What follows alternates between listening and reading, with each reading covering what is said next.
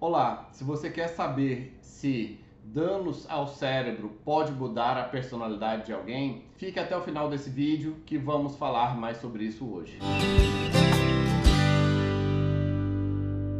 Olá, meu nome é Dr. William Rezende do Carmo, sou médico neurologista, fundador da clínica Regenerate e no meu canal eu falo sobre dor, sono, Parkinson, emoções, neurologia geral e toda semana temos o Neuronews, no qual eu trago as últimas novidades do mundo da neurologia para você. E se você não quiser perder nenhuma novidade do meu canal, se inscreva no canal e clique no sininho. Vai receber a notificação de todo novo vídeo e não vai perder nenhuma novidade. Dano cerebral e mudança de personalidade. Isso é um tema que causa muita polêmica e muito espanto em muitas pessoas, porque nós nos consideramos seres íntegros e muitas vezes com a questão filosófica de que existe uma alma habitando o corpo e que a alma comanda o corpo.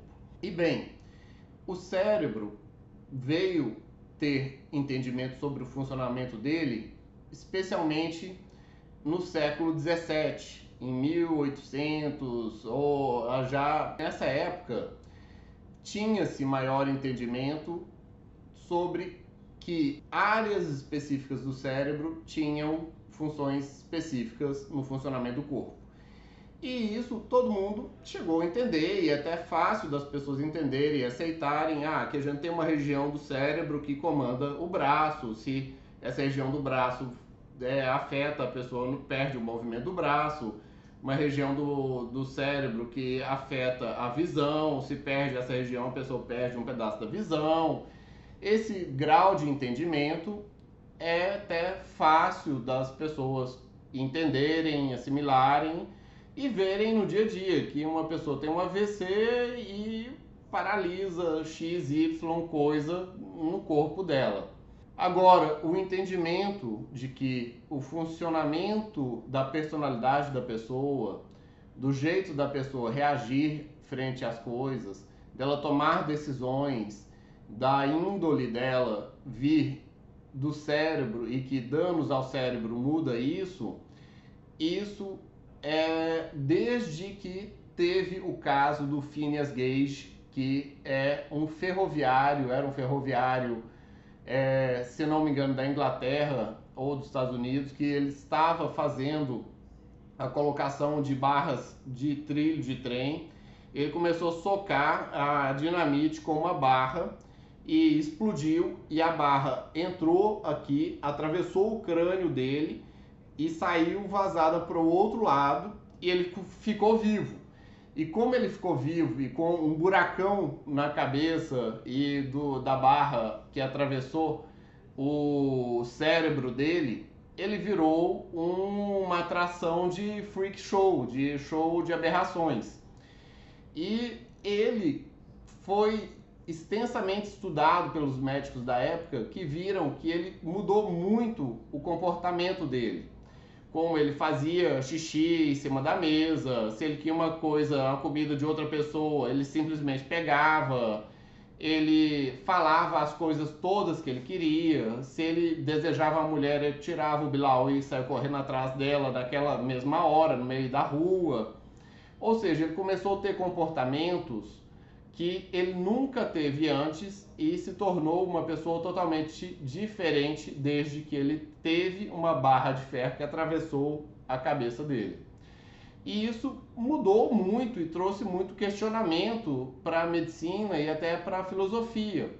E que se nós temos uma alma é, e que nossa alma é que decide nossas ações, como que um dano no cérebro pode mudar coisas que em tese são relacionadas à alma, como o comportamento, ou como a decisão, ou como a empatia, por exemplo. E tudo ficou muito diferente depois que teve esse caso e vários outros casos depois.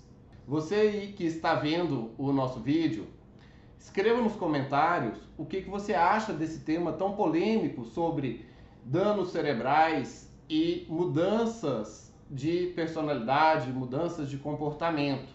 E como que você vê isso em relação a questões mais filosóficas, como a alma ou o ser da pessoa, onde que está a pessoa. Então, temos vários casos disso na medicina e muitos que são mais comuns do que as pessoas imaginam.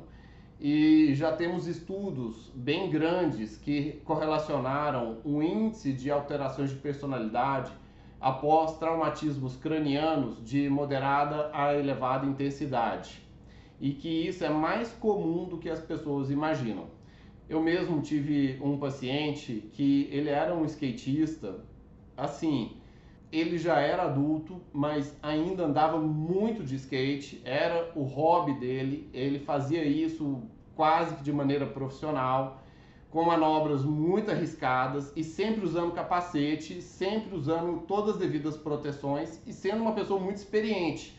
Só que ele teve uma manobra que ele rodopiou e na queda ele caiu errado e bateu o queixo do ano que veio a cabeça fazendo todo um movimento de alavanca. O corpo girou, a cabeça fez esse movimento e o queixo que levou a pancada.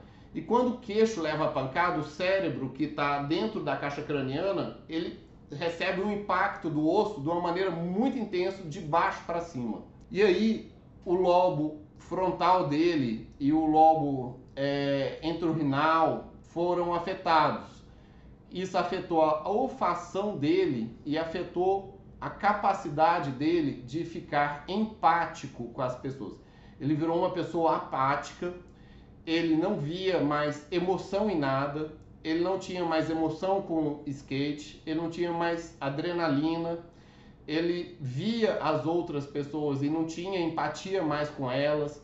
Mudou ele totalmente, mudou o paciente total. Ele que era uma pessoa cheia de vida, cheia de empatia, ele é, gostava e vivia as coisas da vida dele e das outras pessoas, se ele via uma pessoa sofrendo, ou se ele via um filme, ou se ele via uma alegria, nada disso mais mexia com ele. Ele tornou-se uma pessoa apática e sem empatia. E ele não tinha é, pesar com o sofrimento de outra pessoa ou com a alegria da outra pessoa. Ele ficou completamente afetado e mudado após esse acidente. Eu tive outro paciente que foi diferente.